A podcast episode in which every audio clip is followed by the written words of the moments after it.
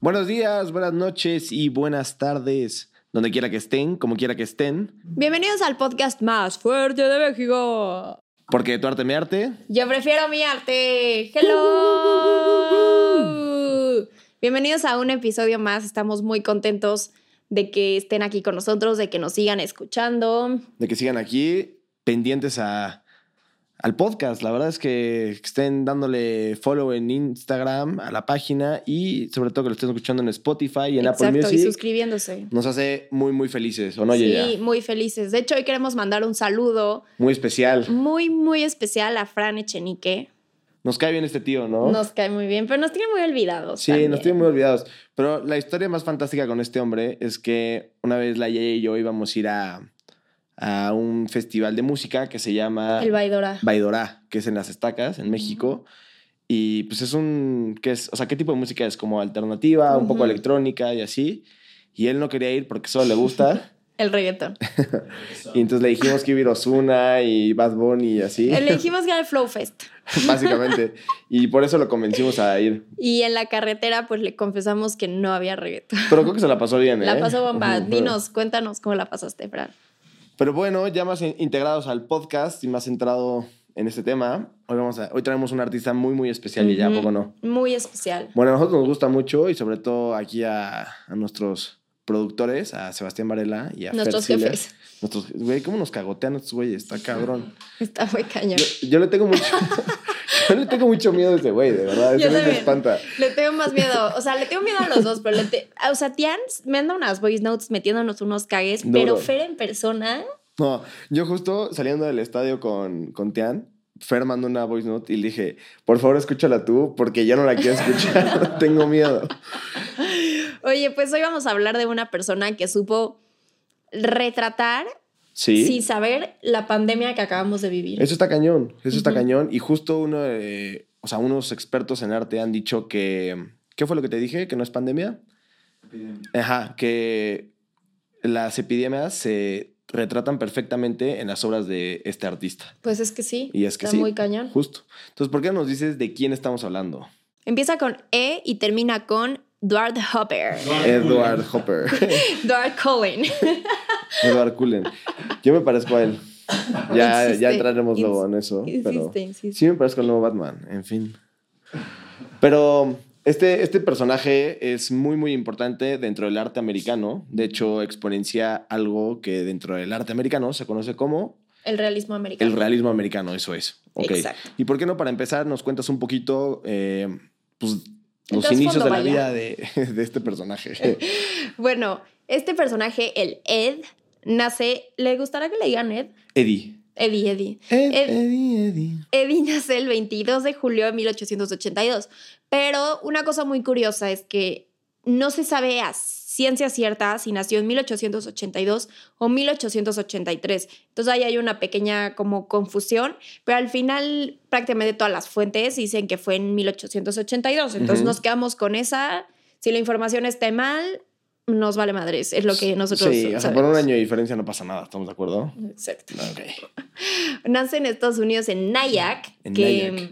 Es un pueblito en Nueva York, justo eh, está muy cagado porque mis papás vivieron ahí. Mi papá se fue a estudiar eh, una especialidad, eh, él es doctor, entonces se fue a estudiar una especialidad allá y justo vivía en Nyack y le pregunté a mi hermana como si conocía a Edward Hopper.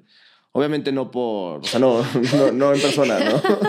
Pero como si sabía quién era este güey. Y me dijo como, ah, sí, güey, o sea, su casa ahí es súper famosa. Pues me imagino que es lo único que debe haber en ese pinche pueblo.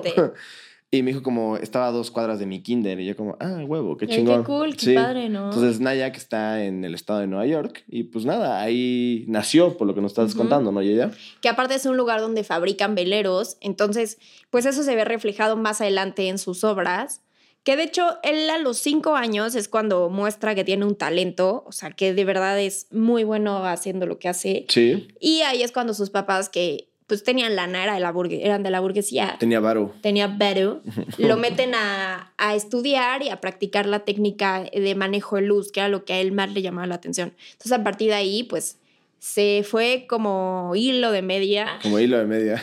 Y, y pues este, con apoyo de sus papás, que eso está muy padre porque Sí. pues, hemos, no- nos hemos topado con varios artistas que no, no lo tienen. Que se las tienen que ver por sí solos, ¿no? Exacto, justo. Pero lo más cool es que él entró a, tra- a trabajar, ¿eh? a estudiar a, a la Escuela de Artes en Nueva York. Entonces esto, pues, obviamente potenció muchísimo su capacidad, su técnica y demás.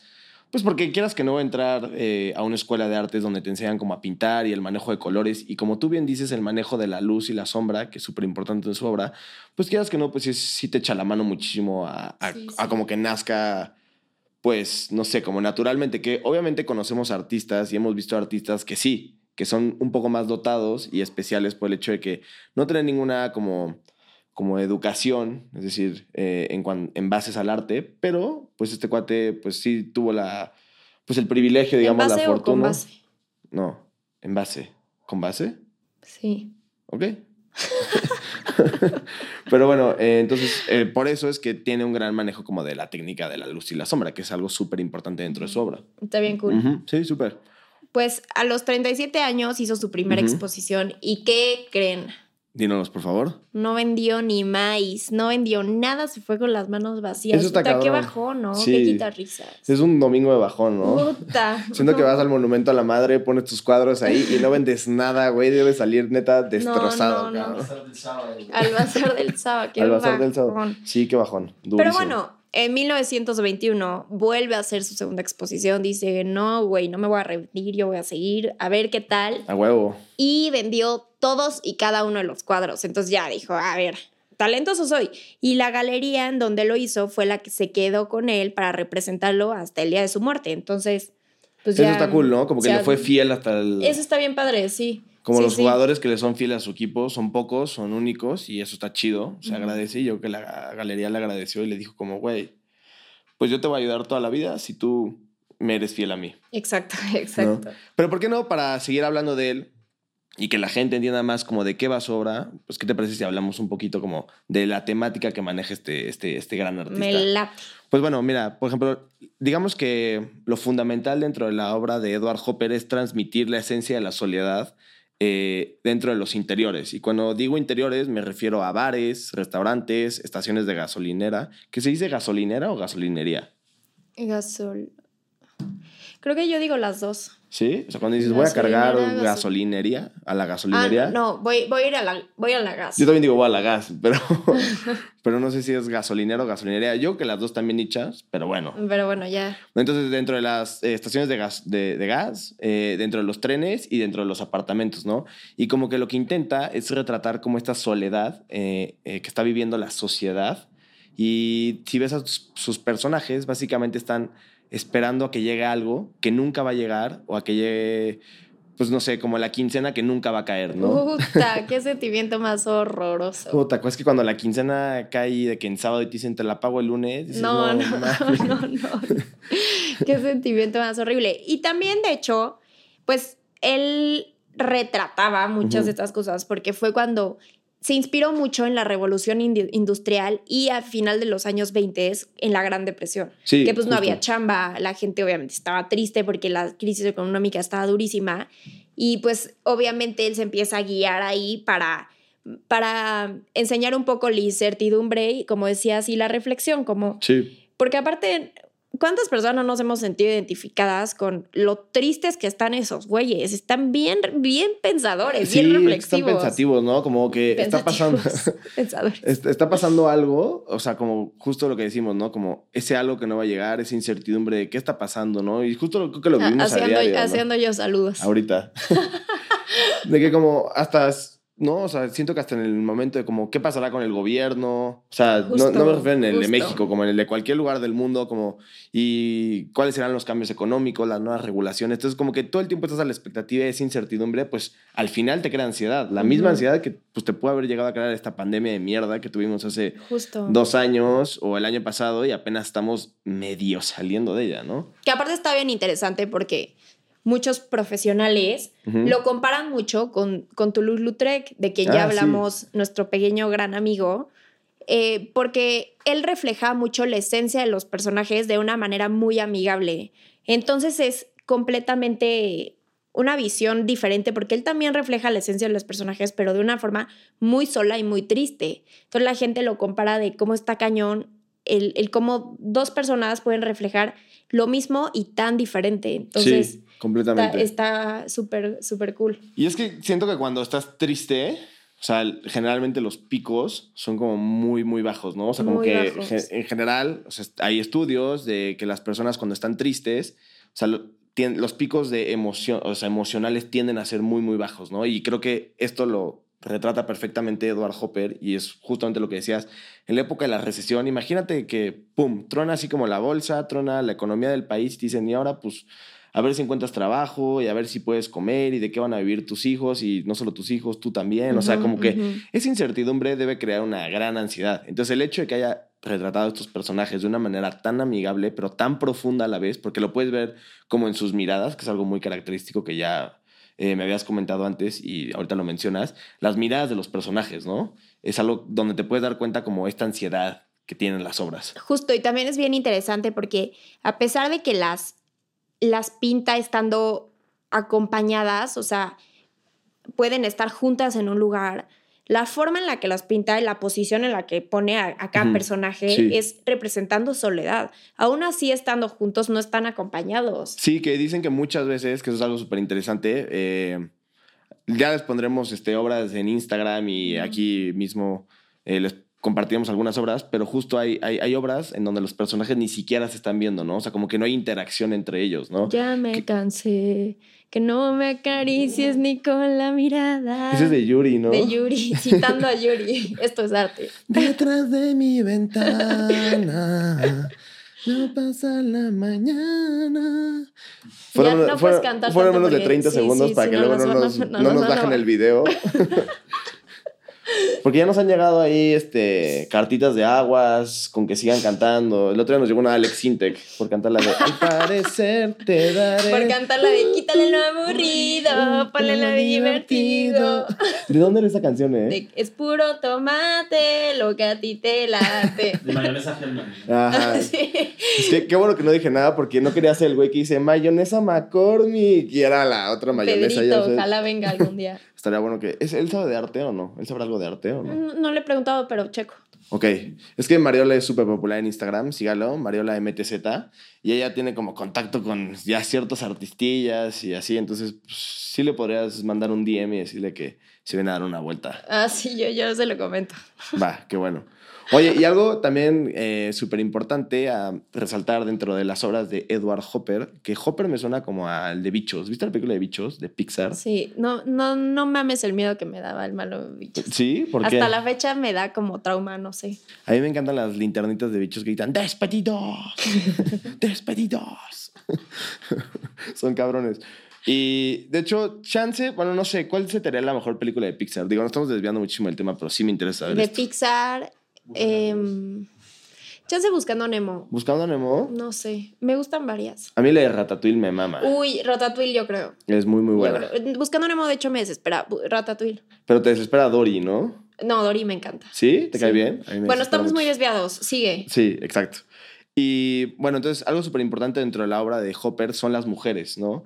Las mujeres eh, representan, son las que mejores representan como esta ansiedad, esta soledad dentro de las obras y algo muy, muy característico es que todas las mujeres tienen el mismo rostro.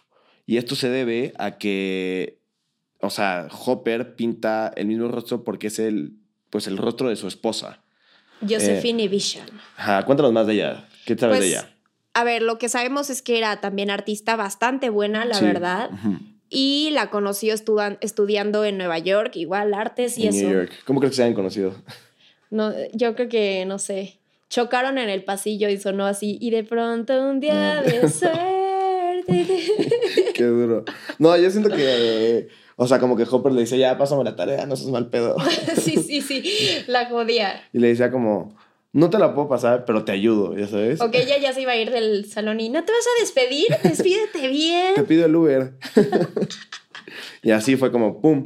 Pero algo súper importante de la esposa de Hopper fue que, como tú bien dices, era una, pues ya una artista, un- pues sí, famosa, ya un poco consagrada. Fregona también. Sí, y dejó todo, abandonó todo, o sea, sus exposiciones, dejó de pintar y así, por el hecho de ayudar a Hopper a crecer. Dijo como, güey, pues yo estoy enamorado de ti y yo te voy a ayudar a que seas de los artistas más chingones dentro del arte ¿no? americano. O sea, sí. lo puso él antes que... Sí, sí, que sí. a ella. Es el amor. Y de hecho, pues varios, eh, varios investigadores de, de- de historia del arte dicen que tiene una, pues, una relación bastante tóxica, de que había maltrato y Tache. que había demás, pero que decían que él eh, estaba destinado para estar con ella y ella decía lo mismo. O sea, a mí no me importa lo que tenga que dejar siempre y cuando yo esté a tu lado. Y eso fue lo que hizo. Dejó todo para estar con él y ayudarlo como a exponenciar su obra en distintas galerías, pero principalmente en la que tú mencionabas, que, a la que le fue súper fiel. Oye, ¿por qué traes ojo cristalino? Perdón. Me, me- me reflejé en la personalidad de Sí, Hopper yo en cuanto a la ansiedad y En todo. cuanto a la ansiedad. y en cuanto a las mujeres. No, ya. Perdón. Sigamos. Oye, también eh, Hopper pues se inspiraba mucho en Degas, que mm, era en la parte de, de crear espacios cerrados, porque aunque en Degas no se nota tanto el espacio cerrado, o sea, tan claro como en las obras de Hopper, sí, sí es evidente que es un lugar cerrado. Y en Rembrandt, que decía que no existe una luz más hermosa que la que Rembrandt pinta, que aquí les vamos a dejar una, una imagen de Rembrandt también, y si no en el Instagram, no se preocupen. Pero, ya les dejamos alguna fotillo. pues Porque, creo que tiene razón, Rembrandt es wow. Y justo eh, antes de, de- de continuar, eh, Hopper se fue a estudiar a París, ¿no? Lo que platicábamos. Se fue a estudiar a París. Y una de sus mayores inspiraciones, además de Degas y Rembrandt, eh, fue pues, el claro oscuro, ¿no? Que es este movimiento que bien levanta Rembrandt. Eh, y por eso la mayoría de sus obras se basan en este juego de luz y sombras que mencionamos. A pesar de que es un poco distinto de claro oscuro, sí juega mucho con este tipo de cosas. Entonces, pues, de su viaje a París, eh, saca como su mayor inspiración y luego regresa a Estados Unidos, lugar que nunca abandonaría otra vez, nunca se iría a otro lugar, sino que todo su trayecto y todas sus obras las pintaría dentro de, de Estados Unidos. De hecho, pues no sé si es mucho o poco, a ver tú dime, pintó 366 óleos. ¿Te parece mucho o te parece poco? No es que no sé, para un artista... Para un artista chance es poco, ¿no? ¿Ustedes qué opinan? ¿Es mucho o es Es poco? un chingo, ¿no? Sí, Sí. yo también digo que es un chingo, pero no sí, sé yo si es mucho o poco. menospreciando así, ah, Sí, pinche No en un huevón. fin de semana, güey. Sí. Digo, sus cuadros sí eran más pequeños a, a relación de otros artistas, ¿no? Es como que pintaba un mural, como digo, Bueno, Rivera pero ve o los Pollock, detalles ¿no? también. Sí, obvio, obvio, obvio. Era súper detallista. Que esas son las cosas que hablábamos que aprendió dentro de la escuela de arte, ¿no? A pintar esos detallitos que al final siento que no sé tú, pero los detalles hacen como la gran diferencia, ¿no? ¿O no? Sonó, sonó muy, muy cliché, ¿no? Sonó muy comercial de Liverpool. tú, tú saliste en un comercial de Liverpool, ¿no? Sí, salís dándome un besito. No. Sí. Pongan el link ahí, güey. Sí, sí, vamos a dejar el link en la descripción de la- del comercial de la Yaya en Liverpool. Y saliste con uno de mis amores, ¿no? En, Sí, en un comercial de Liverpool. Pero no, con tu amor no me dio un besito. Le mando saludos al amor de mi vida, Me dio un besito como con un William Levy versión. Ecatepec. Oye, a ver, vamos a hablar un poco de el cine, cómo se relaciona con Hopper. Sí. Porque está muy cañón lo tan unido que está. O sea, Sí. el- la inspiración que ha sido este hombre para. Los distintos Para grandes del cineastas. cine, Sí, estoy de acuerdo. Y es que, eh, para empezar nada más a hablar del tema, Edward Hopper era un fanático del cine. Y de hecho, una de sus obras, que se llama New York Movie, que es una, es una mujer como recargada en, en la sala del cine, como observando una película. Bueno, no sé si la está observando o no, porque su mirada es como un poco indistinta. Pero X, el punto es que está en una sala de cine y es por, o sea, esta obra le hace porque tiene una gran afición al cine y él decía que cuando estaba harto de pintar se podía meter al cine durante semanas y semanas. Entonces está cañón, ¿no? Está bien padre. Sí.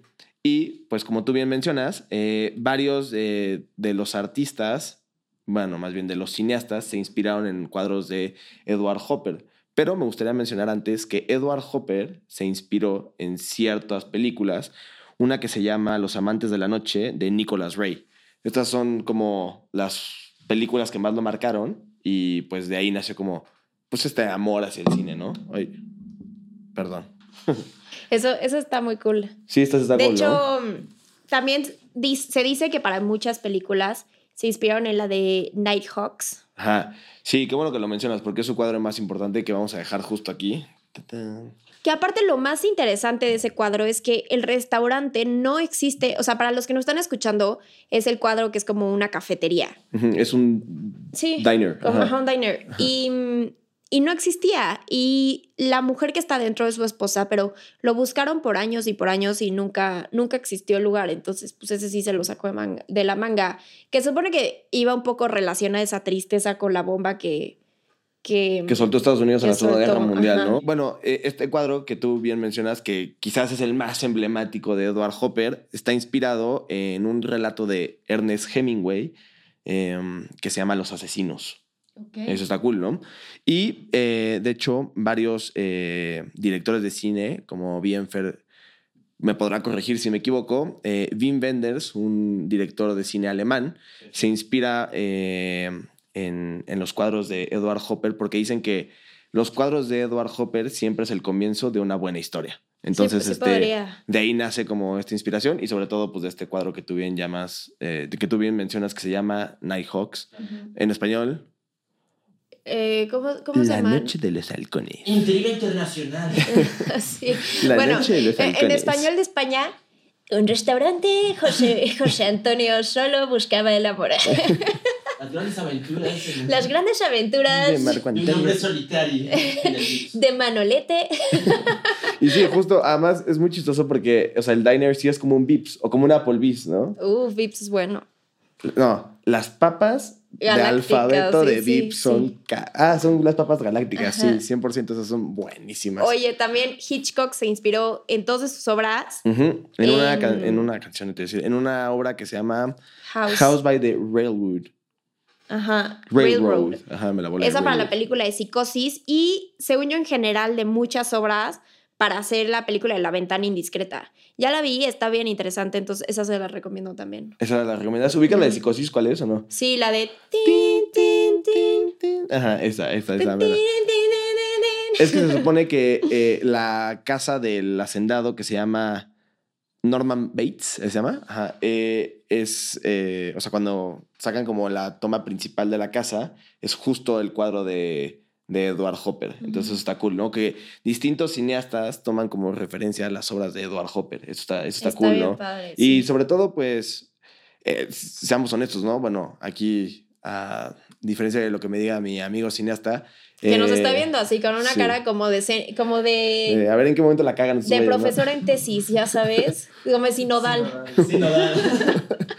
Pero Sí, el, el cine americano es pues de los mejores y de los que más rápido ha crecido, ¿no? Digo, no digo que el alemán o que el francés no sea muy bueno, pero el americano es de los que más rápido ha crecido, ¿no? ¿Estoy en lo correcto? Sí, justo. O sea, y ahora que, por ejemplo, hablabas de, o sea, de Hopper y su influencia en Benders y así, como que justo esta nostalgia que retrata en sus cuadros, Benders tiene algunas películas como hechas en Estados Unidos, Ok. que es donde retrata esa misma soledad, como que le encanta esta estética de los diners y estos lugares. Exacto, justo. Está Y algo que está súper cool es que no solo, pues, digamos, como que directores de cine lo han tomado como inspiración este cuadro, sino que también ha salido como en Los Simpsons y, eh, y fue la portada de En CSI. por- Y en que es una portadas de serie como- libros también. Ajá, y de discos, de algunos, este, de algunos bandos de música ¿Te que a lo sabes mejor alguno, Tian. Tian? A ver, no, no sé. Eh, bueno, pero los- se los dejamos en el Instagram. Sofía 2 de Belinda. los parcels, ¿no? Ojalá fueran los parcels. Oigan, a ver, digo, en, en este podcast nos gustan mucho los parcels, así que les vamos a dejar eh, dos recomendaciones de dos canciones de los parcels, porque nos han escrito como, oigan, ¿qué tipo de música escuchan cuando están grabando y así? Entonces, a ver, ustedes que son fan, fans de los parcels, ¿qué canciones le recomendarían al Yo público? creo que ahorita con Hopper queda muy bien la de Outside. Outside, ¿y tú? Yo creo que. mm, Reflex. Reflex. Excelente. A mí me gusta mucho la de With or Without You, se llama With or Without You. Contigo sin tigo. Ah, Exacto. No la de YouTube, la de los parcels. Y, pero me gusta la versión que está grabada en Berlín. ¿Cómo se llama? Del Volume 1. Ajá, exacto. Han- ese, ese, ese. Escúchenlo, les recomendamos los parcels. Y siento que irían muy bien si es que están viendo las obras de Edward Hopper con este tipo de música. ¿Tú qué opinas, Yaya? Este, a mí me gusta, Está me chingón, gustó ¿no? tu dinámica. Exacto. Está muy padre. Oye, y de las obras más famosas, para que las busquen, además de que se las vamos a dejar en el Instagram, son Morning in the City, que es una mujer desnuda, como viendo una ventana, que obviamente es su esposa. eh, Summer in the City, que es una mujer sentada en una cama, que obviamente es su esposa. Y Four Lane Road, que es un hombre como esperando en una gas, en una estación de gas. Que pues obviamente es lo que decíamos, ¿no? Como la- a la espera de algo. Es, o sea, justo se le denomina la eterna espera, ¿no? Como que a que llegue este momento que nunca va a llegar, que es lo que decíamos, ¿no? Oye, y pues para concluir.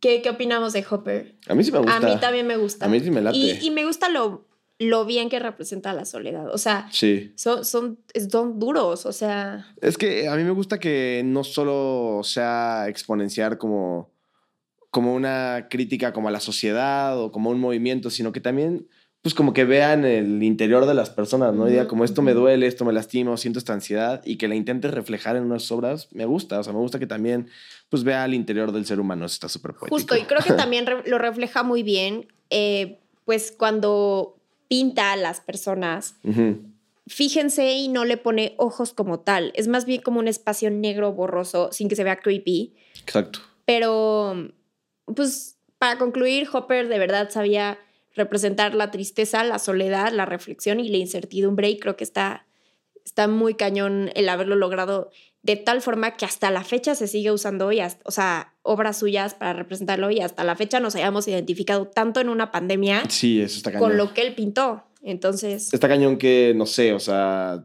60 años después, eh, Ujú. hayamos tenido, o sea, de su muerte, hayamos tenido una pandemia y nos veamos como un poco reflejados e identificados en una de las Justo. obras de Edward Hopper, ¿no? Y bueno, no hablamos tanto de, de la pandemia porque, digo, de la pandemia, de su muerte, porque al final no se sabe al 100% cómo se murió, solo se sabe que se murió, su esposa se quedó encargada de pues, todo lo que él tenía, de toda su fortuna, fue Mm, la sí. heredera. Y a los 10 mes- a los 10 meses, Josephine se muere también. ¿Vino por ella o no? ¿Tú crees que haya venido por ella? Porque hay como Sí, una... sí, sí. Hay como... A mí eso me, me daba... Ajá, como, como unas teorías de que Sí. cuando, no sé, tu esposo o lo que sea se muere, dicen que viene por ti al corto Sí, tiempo, sí. ¿no? Y Entonces- es- hay mucha gente, entonces... Sí, sí, sí. Entonces, eh, algo que sí es como importante mencionar, que ella misma eh, lo relata en uno de sus diarios, es que dice que Hopper se murió en su estudio en Nueva York súper tranquilo y como súper feliz.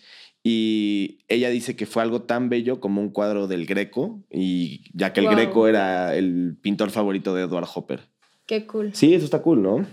Oigan, pues esperamos que les haya gustado, que reflexionen de la soledad, que... Sí, obvio, que neta se metan como en este trip de ver como a las miradas, a la, la ansiedad de las personas y como dice bien la Yeya, la, la soledad y pues que la valoren porque la, la soledad es culerísima, la verdad, Sí. ¿no? Y puedes aprender a querer la soledad. También, si tienes una persona cercana que esté pasando por un momento difícil, ansiedad, lo que sea, apóyenla, no la dejen solita porque está bien culero. Estoy de acuerdo, 100%. Oigan, pues Apoyen bueno, a la banda. Aparte de apoyar a su amiga o amigo, amigue con ansiedad, Amigue. apóyenos a nosotros con nuestras redes sociales. Exacto. Eh, denos follow en, En Instagram. en Instagram, ya tenemos TikTok, ¿verdad, ya tenemos Vali? TikTok.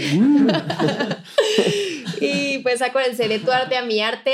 Y pues bueno, Pues nada, les mandamos un fuerte abrazo y espero que los hayan disfrutado. y pues Mm. ustedes de tu arte a mi arte. Yo prefiero mi arte. Bye. Adiós. Mm. Mm-hmm.